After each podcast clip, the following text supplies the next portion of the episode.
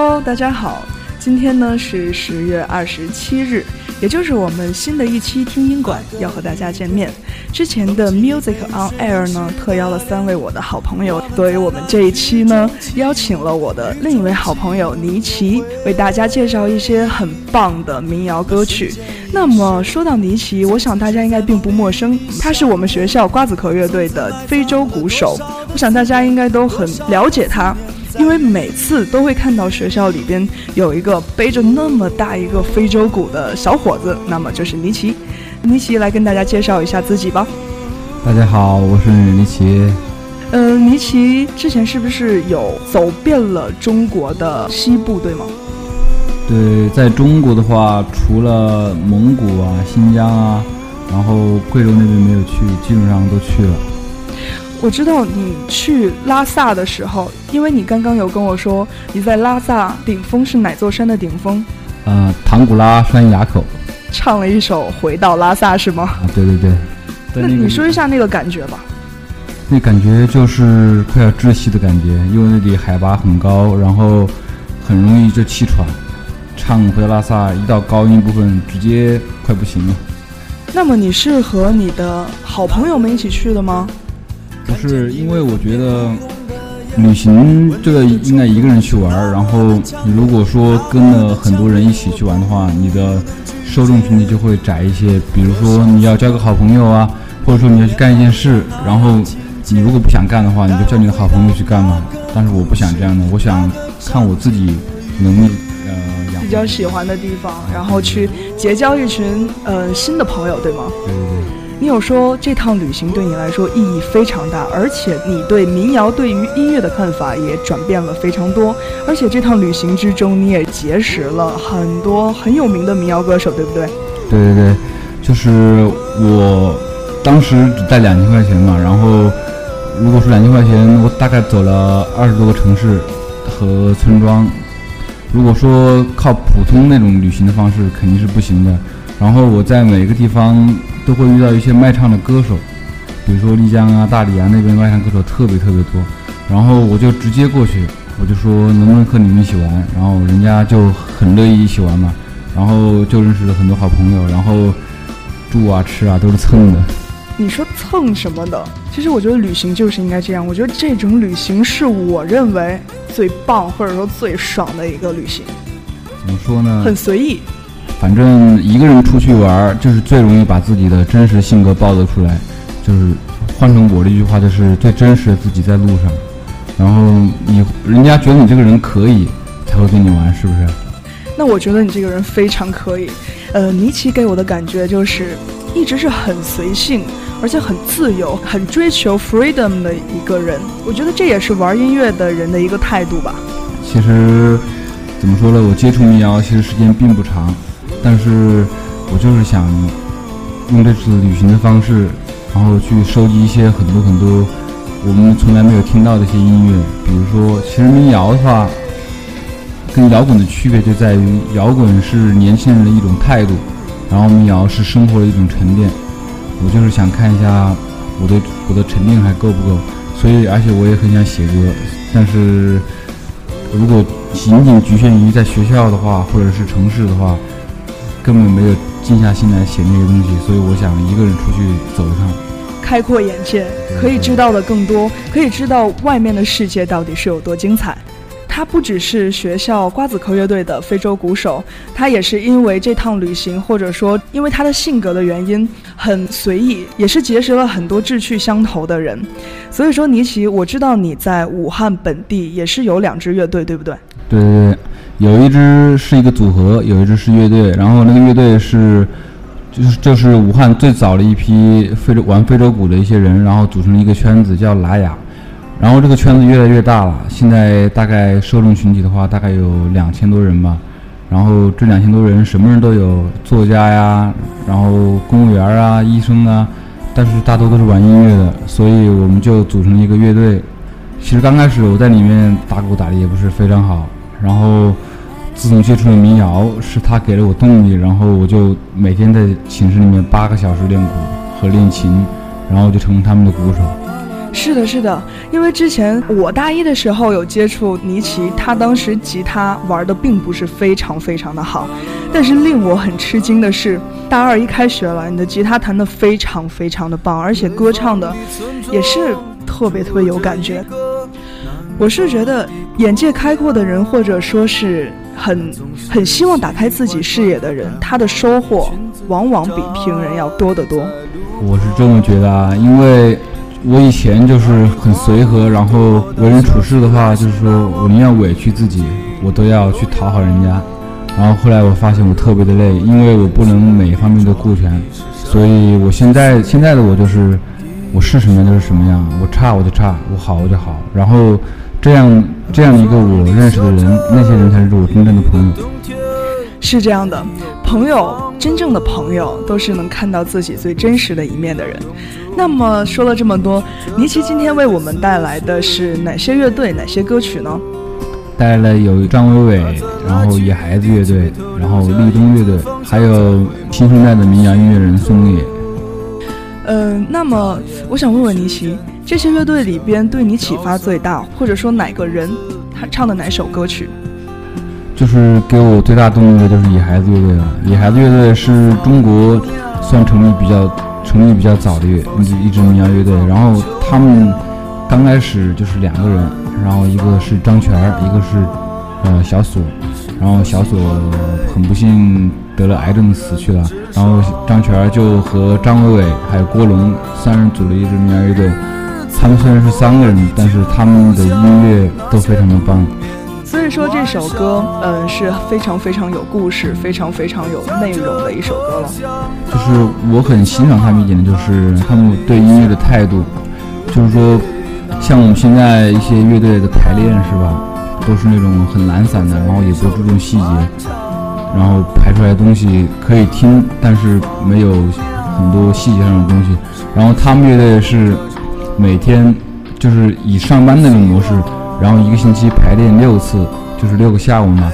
然后是从下午两点到六点，然后中间只休息半个小时。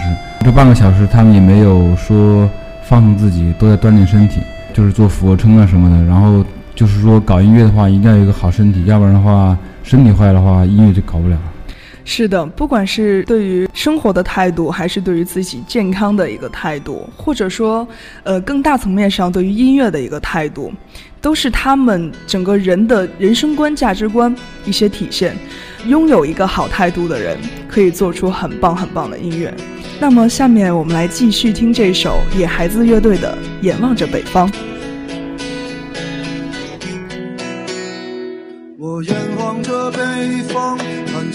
老歌唱，没有人看见我，我心里多悲伤。我坐在老地方，我抬头看天上，找不到北斗星，我只看见月亮。我走过了村庄，我独自在路，我走过了山岗，我说不出凄凉。我走过了城市，我迷失了方向，我走过了生活，我没听见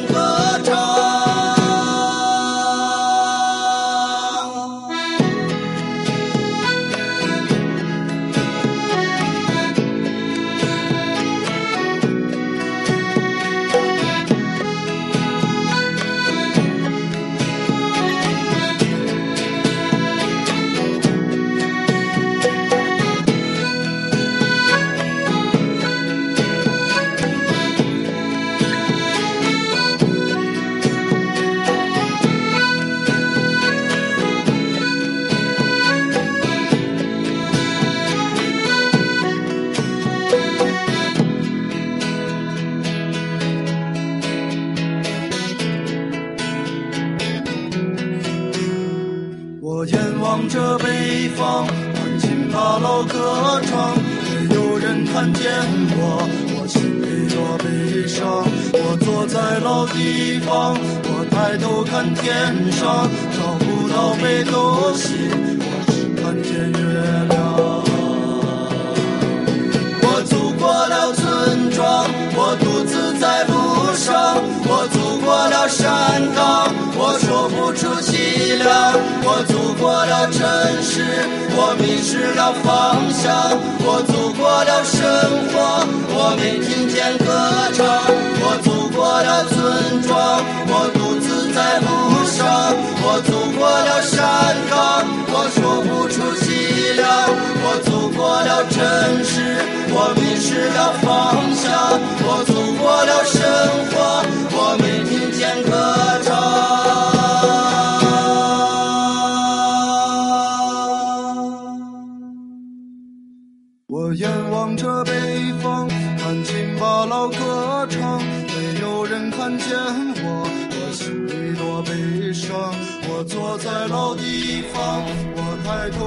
那么接下来呢，我们来聊聊立冬乐队。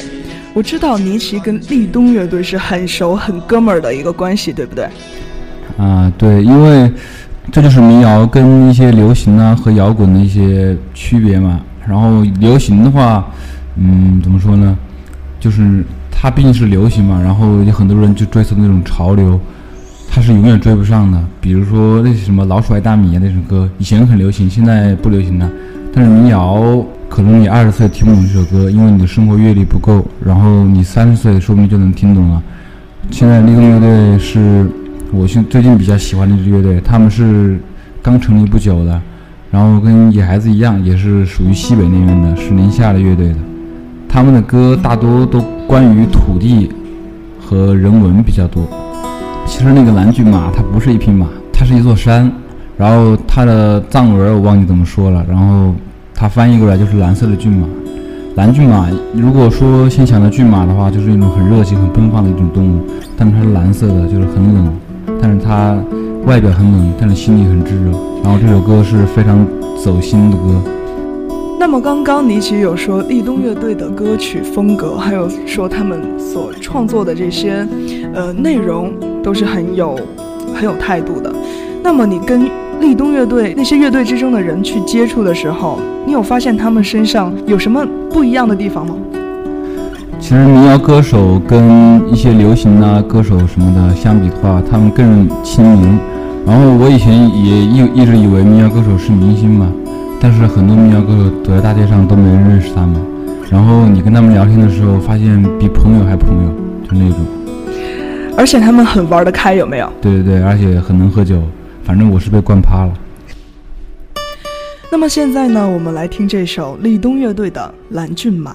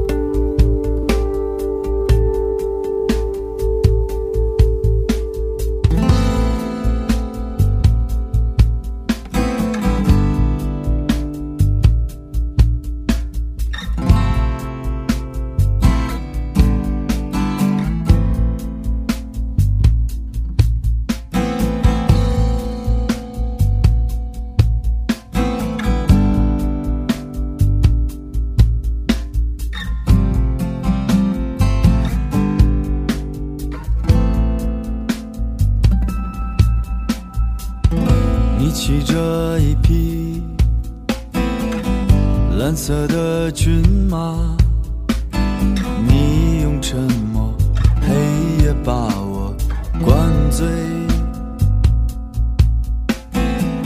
请你带我走，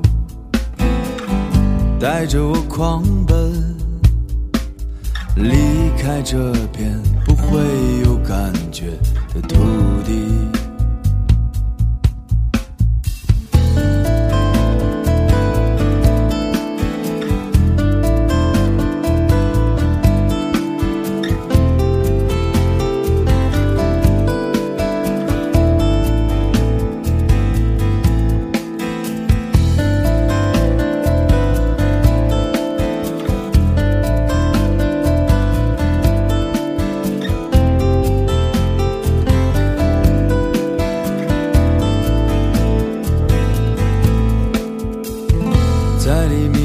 前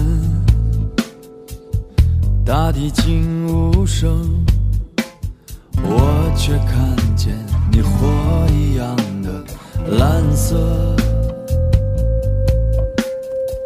这一切不是梦比梦还真实你是我再也回不去。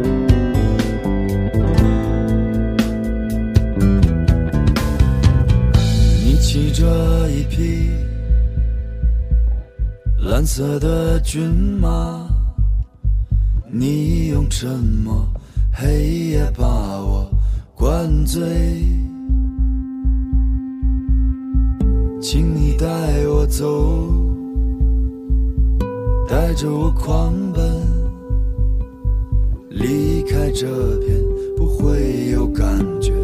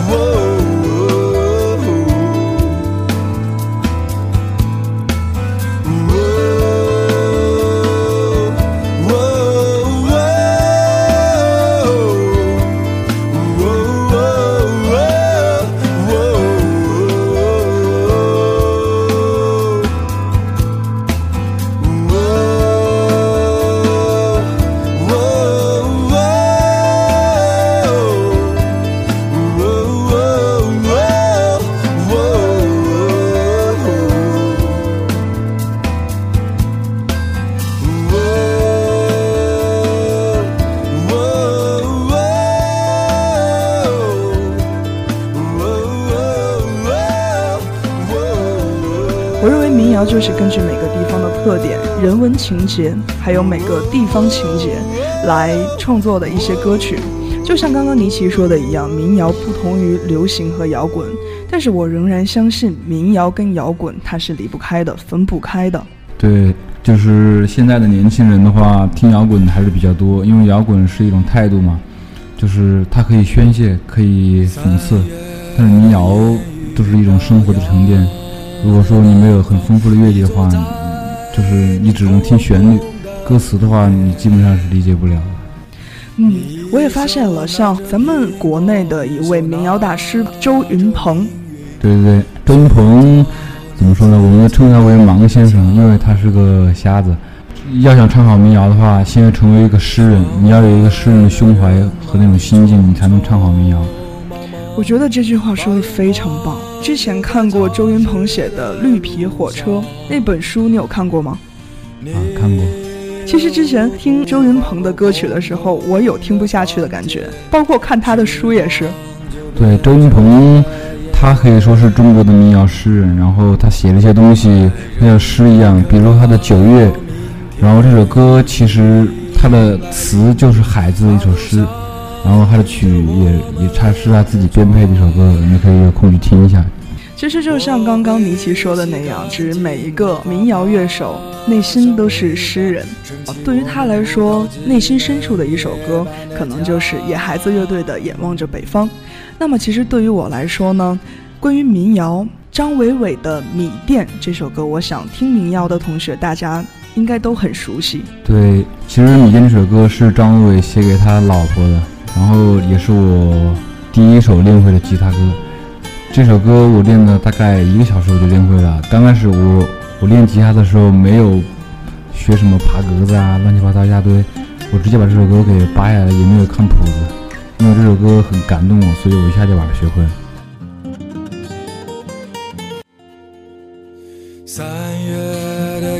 么我们继续来听张伟伟的这首《米店》。你坐在你空空的米店。你一手拿着苹果，一手拿着命运，寻找你自己的香。窗外的人们匆匆忙忙，把眼光丢在潮湿的路上。你的舞步划过空空。的房间，时光就变成了烟。爱人，你可感到明天已经来临？码头上停着我们的船。我会洗干净头发，爬上桅杆，撑起我们葡萄枝嫩叶般的家。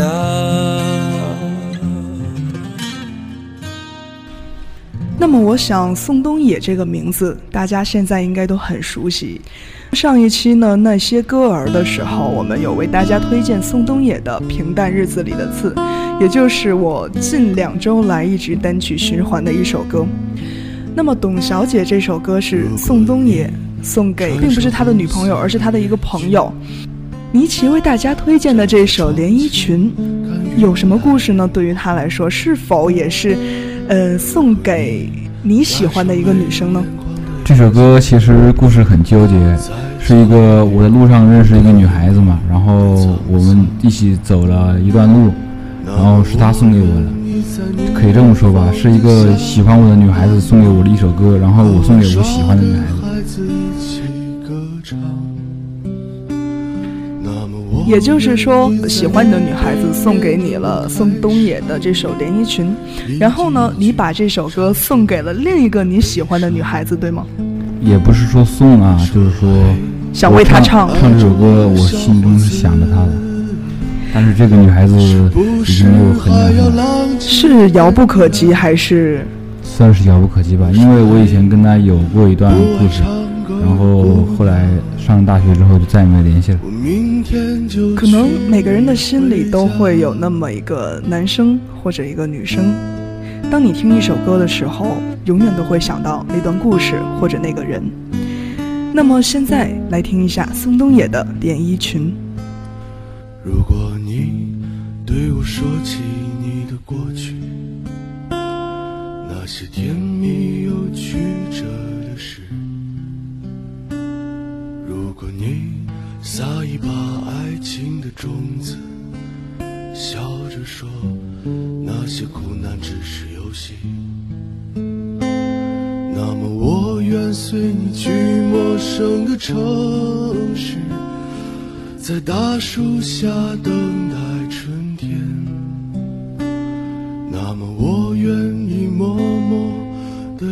下眼泪，浇灌着每个成长的季节。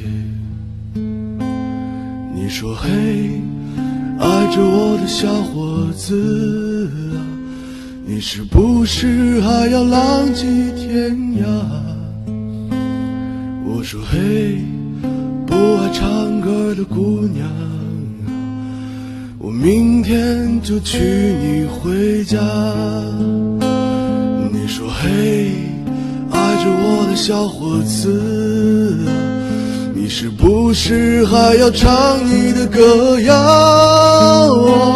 我说嘿，不爱唱歌的姑娘啊，我明天就娶你回家。你说嘿，爱着我的小伙子，不是还要浪迹天涯？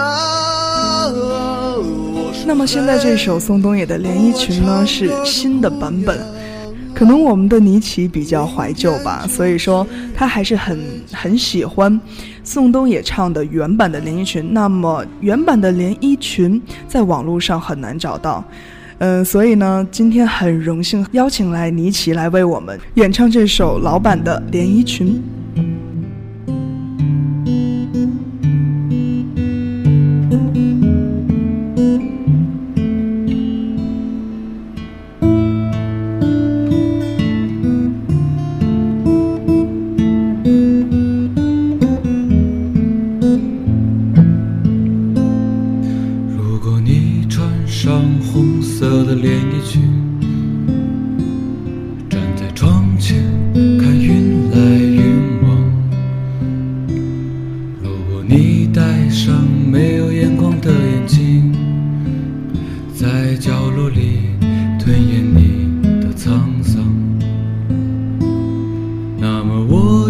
在你的房子下面和玩耍的孩子一起歌唱那么我愿在你对面的舞台上面一句一句唱出你的悲伤。你说嘿爱着我的小伙子。你是不是还要浪迹天涯？我说嘿，不爱唱歌的姑娘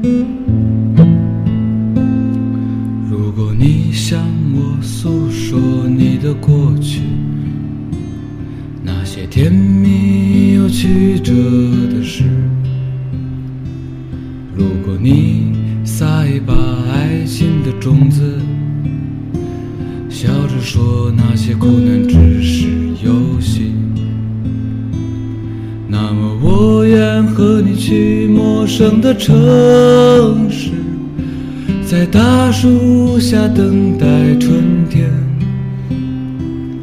那么我愿独自流下泪水，去浇灌每个生长的季节。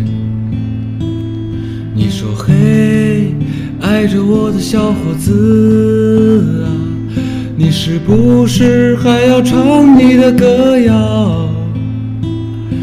说嘿，不爱唱歌的姑娘啊，我明天就娶你回家。啦啦啦啦啦啦啦啦啦，啦啦啦啦啦。这首歌作为我们本期也算是第一期的听音馆一个压轴的歌曲，我觉得。算是很荣幸吧，能让他来为我们现场演唱这首。那么三十分钟的时间就是这么短暂，在我们第一期节目听音馆的最后，尼奇有没有想跟大家说的一些话？我就想让大家多了解民谣，然后接触民谣，然后听中国人自己的东西。那我们本期的听音馆就到这里，下周日我们再见。你说嘿，爱着我的小伙子啊，你是不是还要唱你的歌谣啊？我说嘿，不爱唱歌的姑娘啊，我明天就去。